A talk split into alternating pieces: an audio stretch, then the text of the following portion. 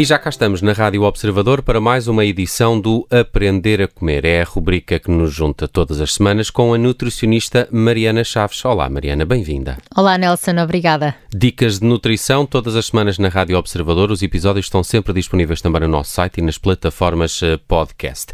E esta semana, Mariana, vamos partir aqui de uma pergunta que nos chegou de um ouvinte. De resto, podemos deixar o apelo. Podem sempre questionar a Mariana com as vossas dúvidas de nutrição através do e-mail ouvinte observador.pt. E foi eh, por lá que nos eh, chegou esta questão, Mariana. Brunch e pequenos almoços reforçados. O que devemos comer para não ter fome durante o dia e o que é isso de um brunch equilibrado? De facto, é uma refeição que está ali a meio caminho, não é? Entre, entre o pequeno almoço e o almoço. Exatamente. isto, acho... deve, isto deve criar alguns desafios uh, nutricionais. alguns. Uh, as nutricionistas gostam todas de rotina, não é? Sabemos que os estudos dizem-nos que quanto mais rotineiros nós formos, o mesmo número de refeições diárias, uh, o mesmo aporte uh, em termos de gordura diário, isso permite-nos realmente ter um peso mais estável. Mas depois também falta ali uma pitada de graça, não é? Que é de vez em quando variarmos, para não nos cansarmos da rotina. E o brunch está muito associado ao fim de semana, não é? Exatamente. Onde, quando fazemos alguma coisa diferente. É, é isso mesmo. E o que eu acho engraçado é, quando nós queremos fazer alguma coisa diferente e queremos socializar com família ou com amigos, se pensarmos bem, o brunch faz mais sentido do que uma jantarada. Hum. Quer dizer, as duas coisas uh, para a nutricionista é sempre mais complicado, não é? Porque a partir do aporte calórico será maior, não é? Nós estamos descontraídos e comemos mais e, e, e, nós costumamos sempre dizer que um a dois extras por semana o nosso peso mantém-se igual e a nossa saúde não é muito interferida. Agora, quando já começa a ser mais do que isso, é mais complicado. Mas se nós, eh, os estudos dizem-nos que nós temos mais apetência por alimentos saudáveis no período da manhã versus a noite. E se nós fizermos assim um bocadinho um recapitular, à noite a maior tendência será, se calhar, para as pessoas exagerarem aquilo que gostam mais, que poderá ser os queijos e fritos ou poderá ser as sobremesas, o álcool também poderá estar presente, uh, são pratos um bocadinho mais puxados. Um, e durante o pequeno almoço ou estes chamados brunch, por exemplo, a fruta é uma coisa que em regra está lá sempre, quando uma pessoa faz um pequeno almoço mais descontraído. Portanto, só por aí já, come já começamos a perceber que as coisas podem ser mais saudáveis. Um, esta questão do pequeno almoço Nelson, é sempre é um, é um tema que está na ordem do dia e que cria muita controvérsia. É uma ideia antiguíssima. O pequeno almoço é a refeição mais importante do dia, esse chavão tão antigo. É verdade. verdade. É verdade. Continua a haver um grupo uh, de investigação, como eu costumo dizer, que continua a defender essa ideia e outro que defende a oposta. Porquê? Porque desde que veio a questão do jejum intermitente para cima da mesa, com toda a validade científica que tem, vem-nos confundir um bocadinho, que é, então, esse jejum tem que ser retirando o pequeno almoço ou o pequeno almoço continua a ser tão importante que ele tem que lá estar.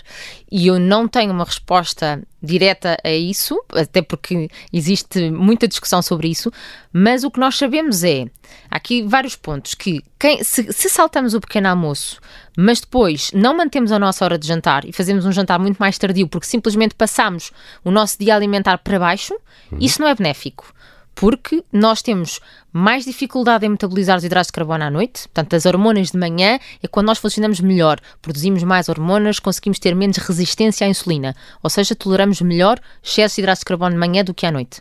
Portanto, esse comportamento não. Mas imagina que um, o facto de, Portanto, isto, isto, para não dizer que temos sempre que tomar o pequeno almoço e que também não, não podemos pensar que o pequeno almoço é uma refeição a evitar, porque se nós tomarmos um pequeno almoço que seja completo e que os estudos dizem-nos, por exemplo, que se tiver proteína ajuda-nos a não ter tantos, tanta vontade de petiscar ao longo do dia as coisas que mais gostamos, portanto, esse será um pequeno almoço saudável. Agora, pensar assim, o pequeno almoço tomar só porque sim, só porque nos ensinaram de que é uma refeição saudável, mas ir buscar apenas o pão com manteiga, aí se calhar já não estamos a ter a nossa melhor, uh, a melhor estratégia para controlar o nosso dia alimentar, porque aí é só hidratos de carbono com gordura. Portanto, eu diria que o pequeno almoço torna-se especialmente importante quando o conteúdo do pequeno almoço é saudável e aí tem que estar a proteína. É especialmente importante para quem tem fome ao acordar, porque se não o tomar pode estar a reduzir a sua capacidade de concentração no período da manhã, seja para estudar ou para trabalhar. Portanto, é importante também as pessoas fazerem a sua própria leitura, não é? Conhecerem o vosso corpo. E a gestão da sua energia para o dia, não é? Exatamente, a gestão da energia. Agora, com certeza que este, há vários estudos até, há um estudo de 2019 publicado com um grupo que tomou o pequeno almoço e o outro grupo que não tomou o pequeno almoço. E foi um estudo bastante controverso porque o chavão vinha de que se tomarmos o pequeno almoço queimamos o dobro das calorias é um estudo que tem muitos pontos por onde criticar, porque também se identificou que os grupos acabaram por ser de pessoas que quem tomava o pequeno almoço tinha mais cuidado com a sua alimentação. Logo, se escolheres melhor o pequeno almoço, provavelmente então o teu metabolismo vai ser mais rápido do que se escolheres mal, do que se comes empadas e croquetes e pão branco, não é? Com isso, provavelmente, o teu corpo não vai queimar tão bem as calorias que consomes. Se calhar não é muito boa ideia tomar o pequeno almoço e fazer um branche. Isso não, não é? Não, porque a partida será. O brunch é uh, um pequeno almoço que, que também é um almoço okay. uh, mais tardio. O que é que eu, a ouvinte perguntava, então, duas coisas, não era? O que, que é que podia comer para não ter fome durante o dia? Uhum. E aí e... eu tenho que explicar que é essa questão que falei há pouco da proteína. Isso é o que nos ajuda, nos ajuda a, a ficarmos mais controlados ao longo do dia. Mas atenção, que o que comemos tem maior poder de saciedade nas 3 horas seguintes e não nas 8. Portanto, um, até ao fim do dia será só esta questão: tentar não consumir grandes quantidades de açúcar e consumir uh, proteína. Proteína é ovo, é uh, queijo fresco, é iogurte. Uh, e não consumir açúcares ou farinhas refinadas será ter a aveia ou ter um pão integral uh, ou ter fruta, mas na quantidade controlada. E ela pergunta também o que é que é um branche equilibrado, não é? que aqui não há uma definição teórica, não é? Científica para isto. Isto já sou eu na minha experiência.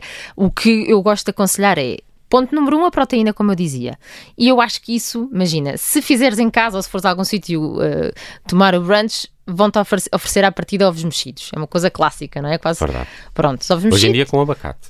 Exatamente. Que vem aí a gordura boa, que é ótimo. Uh, porque a gordura boa tem que lá estar porque faz a digestão atrasar um bocadinho mais. É o que te permite. E aumenta passar... o tempo de saciamento. Isso mesmo. Okay. E, portanto, permite-te realmente aguentar depois 3 e 4 horas e não precisares de pensar no almoço. Portanto, o abacate é ótimo, os frutos secos é ótimo. É importante uh, os hidratos de carbono da absorção lenta e há aqui um. Uh, os ingleses têm muita tendência para comer feijão no pequeno almoço. Pois é. Não é? E o feijão que os portugueses adoram, mas que nunca põem no pequeno almoço, é um hidrato de carbono de absorção lenta e que permite a nossa insulina não elevar-se a valores que nos descontrolam depois na vontade de comer. Portanto, se pensarmos assim num, num feijão castanho com os ovos mexidos uh, e. Uh, os ingleses têm razão, afinal. só não têm razão no bacon, pois é, na pois salsicha. É, pois tem o resto, sim. Mas no resto têm. E falta-lhes só o quê? Um bocadinho, se calhar, de tomate para acompanhar. Uhum. Uh, se pensarmos no abacate e o transformarmos em guacamole com salsa, cebola e tomate, faz todo sentido mais hidratos de carbono de absorção lenta. Claro que uns flocos de aveia ou um muesli com os frutos secos dentro de um iogurte que tenha proteína, portanto, iogurte normal, mas Tam natural. Também faz o efeito. Também faz o efeito. A fruta tem que lá estar, fruta inteira de preferência e não sumo. Já uma vez falamos disto aqui no Aprender a Comer. É muito mais saudável e, é, é, do ponto de vista nutricional, é muito mais completa a peça de fruta do que o sumo, que também costuma vir nos branches. É verdade, não é? E é isso que temos que. O que eu acho que temos que fazer é, quando vem tudo aquilo, ou nos falam de todas as hipóteses, tentar perceber se estamos a conseguir encontrar aqui um equilíbrio. Uh, e também falta este equilíbrio o quê? É pastelaria o português adora pastelaria, não é? O croissant, é. o, o o, a carcaça, uh, mas também muitas vezes o bolo, não é? E aí o que eu digo para ser equilibrado mesmo quando dizem que é um bolo de arroz e que é muito saudável. bolo de arroz ah, um bolo de arroz não faz, na, não faz nada mal. Essa ideia, não é? não, esse, é, esse é terrível. Mas então o que é que eu acho, Nelson? É pensar que essa, esse é o extra daquela refeição e que seja então numa quantidade controlada. A quantidade controlada será mais ou menos a palma da nossa mão. Ou então a nossa mão em formato de concha de sopa. Portanto, essa quantidade, que se calhar é meio croissant, se calhar é um quadradinho de bolo. Pronto, já comemos todo o resto que nós precisamos uhum. e saímos e dali. E tem esse extra.